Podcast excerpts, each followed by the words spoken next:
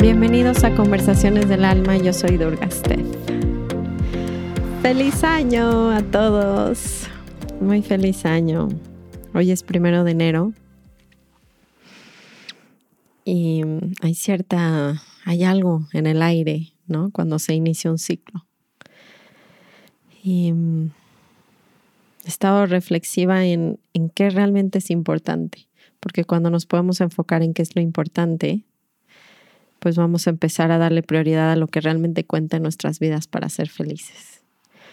Y antes que empecemos con nuestras tres respiraciones, quiero agradecerles mucho por un año más estar conmigo en este recordatorio de almas, de el propósito de nuestras vidas y cómo podemos usar todo lo que nos pasa para crecer y avanzar en nuestros caminos. Entonces les quiero pues desear un gran año.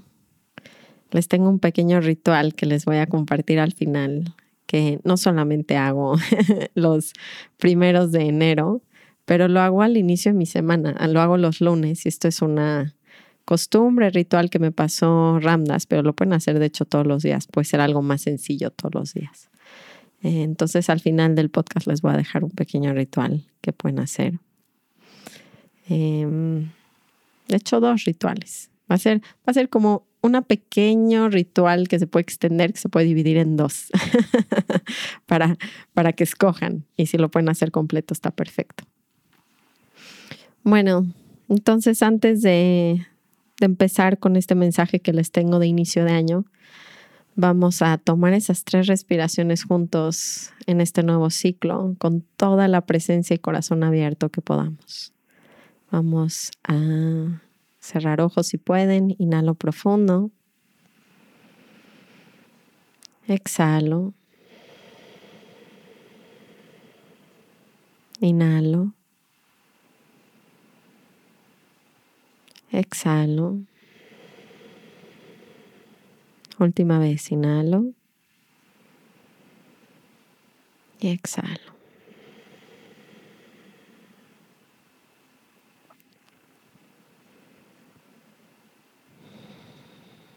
Siempre le preguntaba a mis maestros si el año nuevo era algo importante. Me decían que todo dependía de la perspectiva, ¿no? De cómo nos empuja ciertos rituales en nuestras vidas a recordar cosas que pueden ser importantes.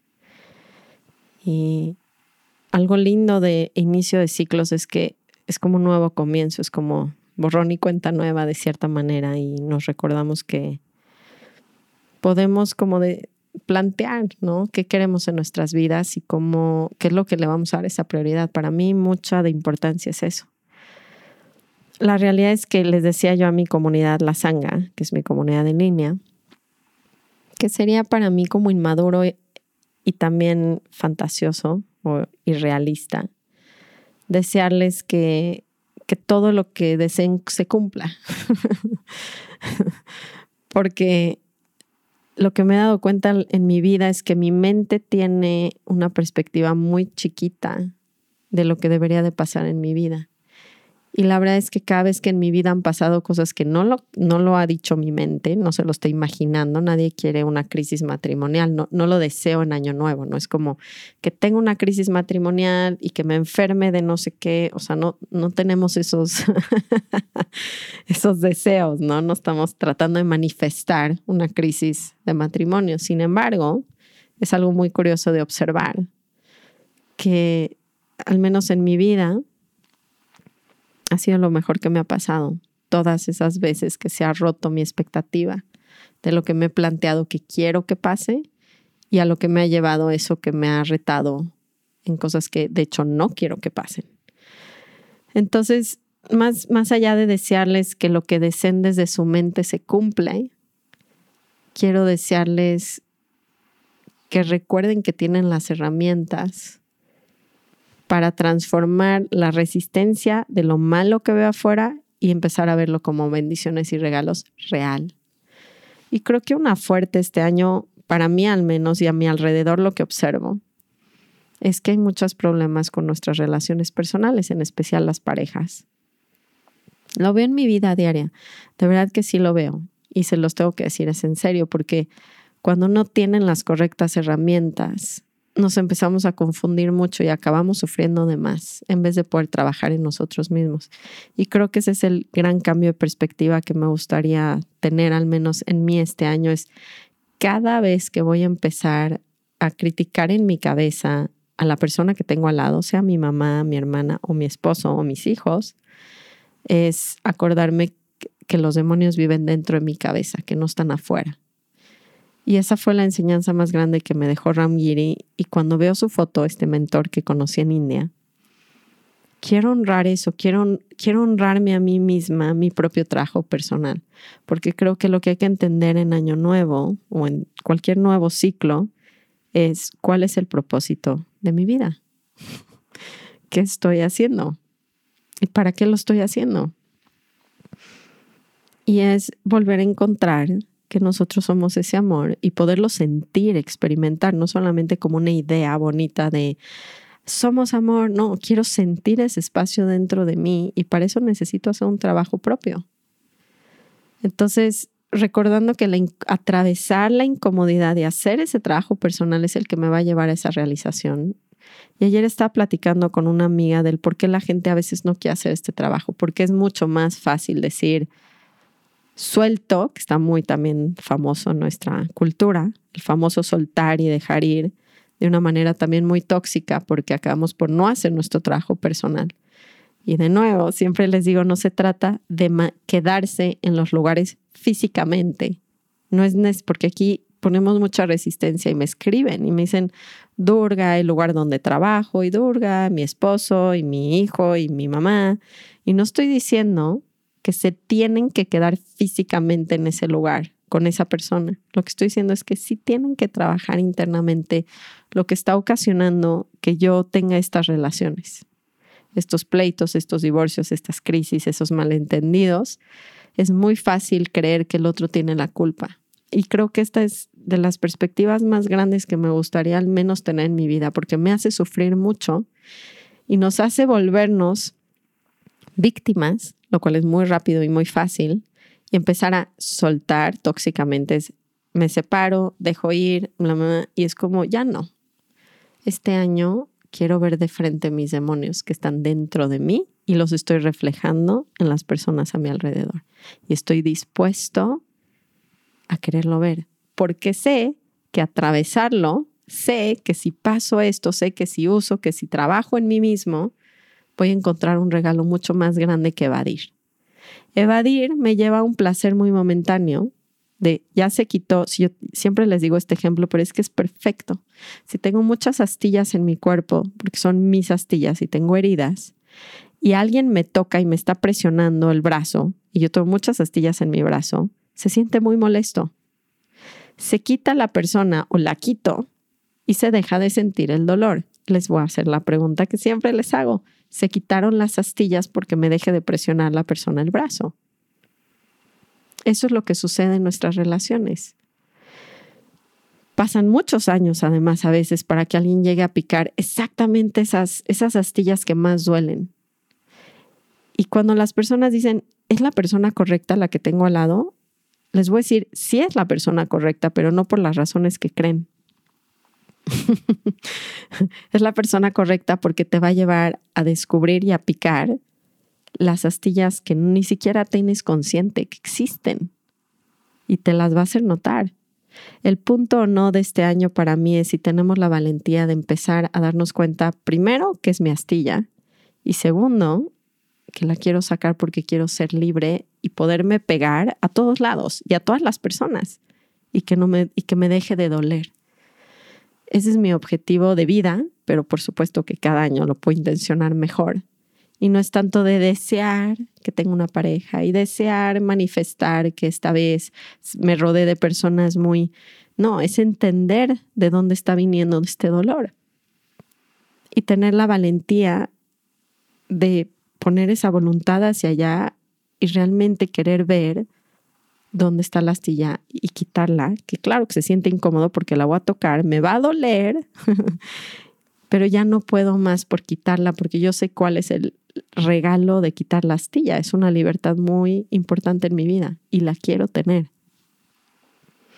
Ahora, cuando se quitan las astillas, quieren separarse de la persona, está perfecto. O sea, este, mm, esta idea que les traigo hoy no es para que tengan toda la vida en la empresa, que se queden trabajando donde no les gusta y vivan en la ciudad que no les encanta y se queden con la pareja que les irrita. Mi punto es que descubramos primero qué pasa cuando no tengo astillas.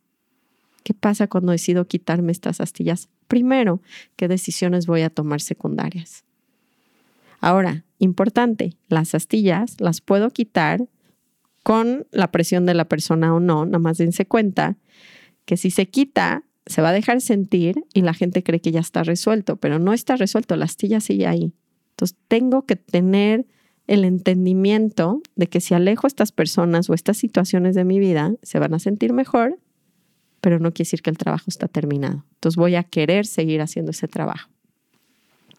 Es algo súper importante, creo, al menos en la perspectiva que tengo de este año. Es como lo de afuera no lo puedo controlar y les voy a adelantar algo que no les va a encantar.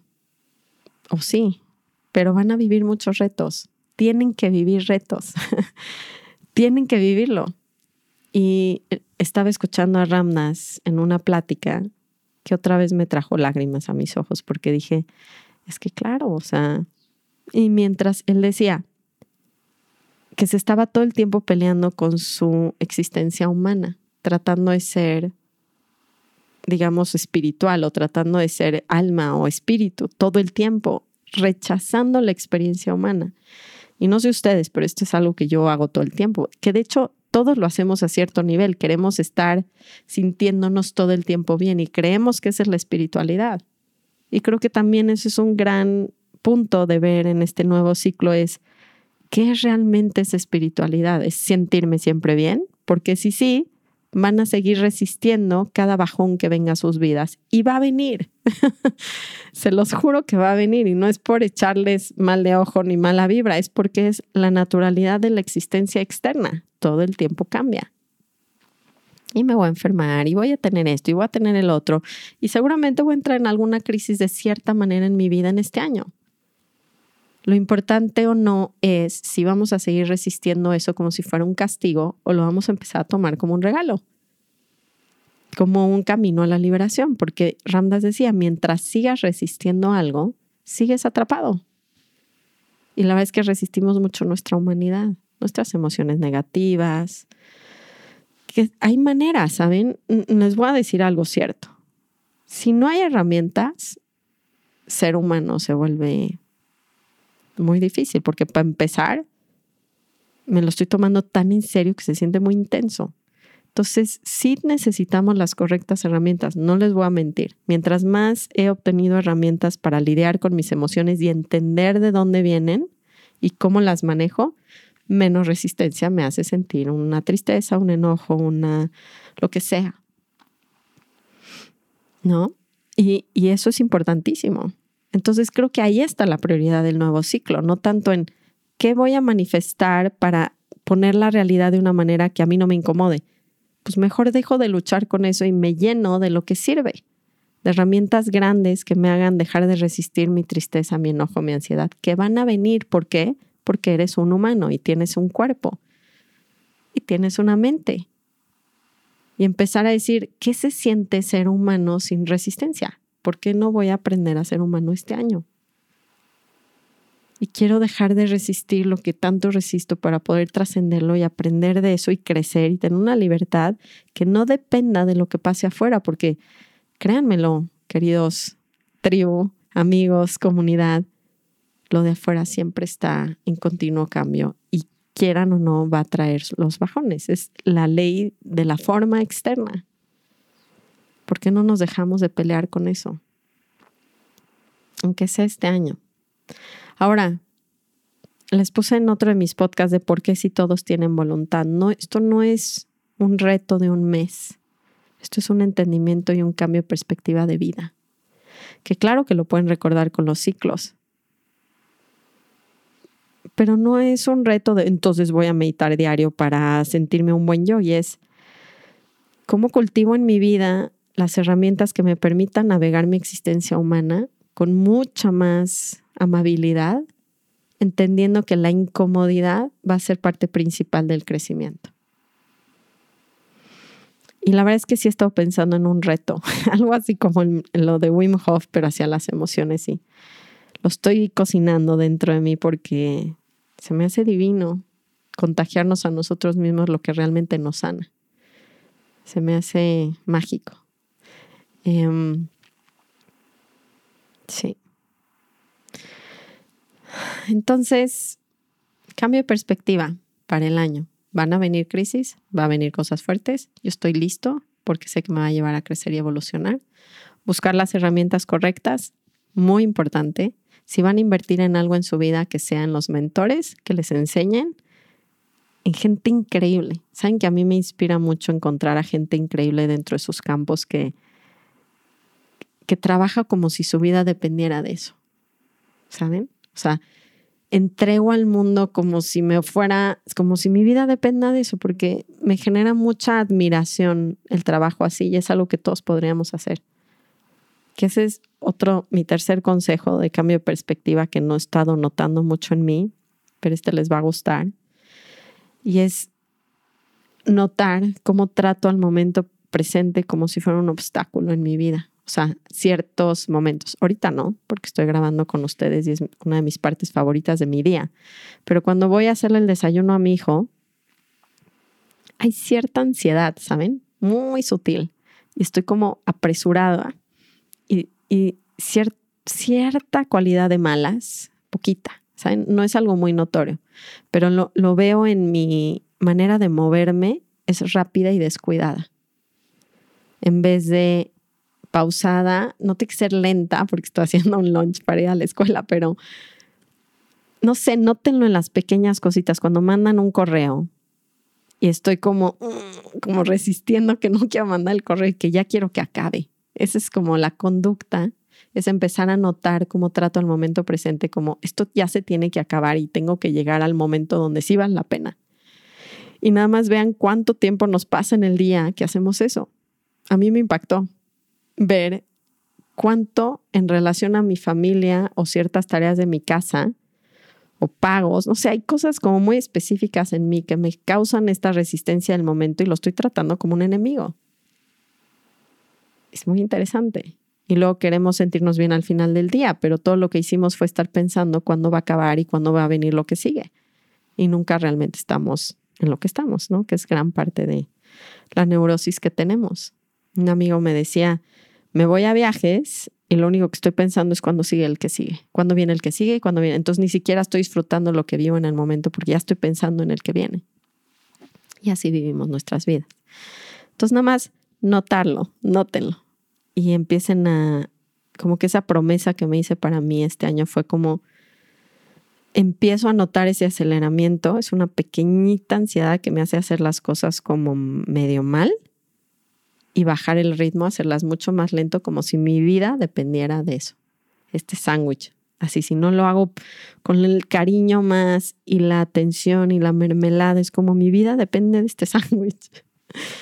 Y me encanta esa perspectiva para, porque nos va a llevar a donde quieren, que ser felices. Olvídense de obtener el gran premio, el reconocimiento, nada, nada más. Actuemos en las cosas como si dependieran nuestra vida de ellas hacer un sándwich, hacer un lunch, mandar un correo.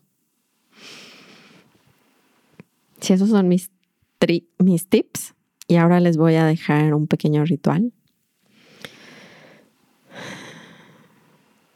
Es importante la mañana, lo he notado en las vacaciones.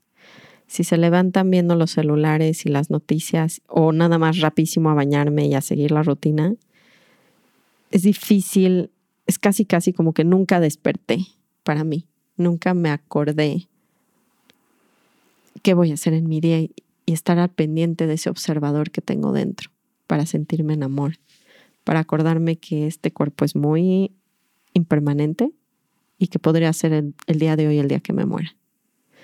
Entonces, aunque suene muy loco, les va a tomar minutos de diferencia. pero no saben el cambio que les va a hacer en su día. Entonces, levántense 15 minutos antes. No es mucho, no es nada. Pero que no entren en el rush del día y quédense en la cama tres respiraciones conscientes. Y yo sí traigo a la muerte muy de cerca. Es como hoy podría ser mi último día. Entonces me hace voltearme, ver a mi hijo que siempre está acostado conmigo porque está chiquito. Y algo me causa verlo y poderlo tocar diferente. Y luego me levanto, me salgo de mi cuarto, prendo una vela, prendo un incienso, tengo las fotos de los que me recuerdan de qué se trata esta existencia.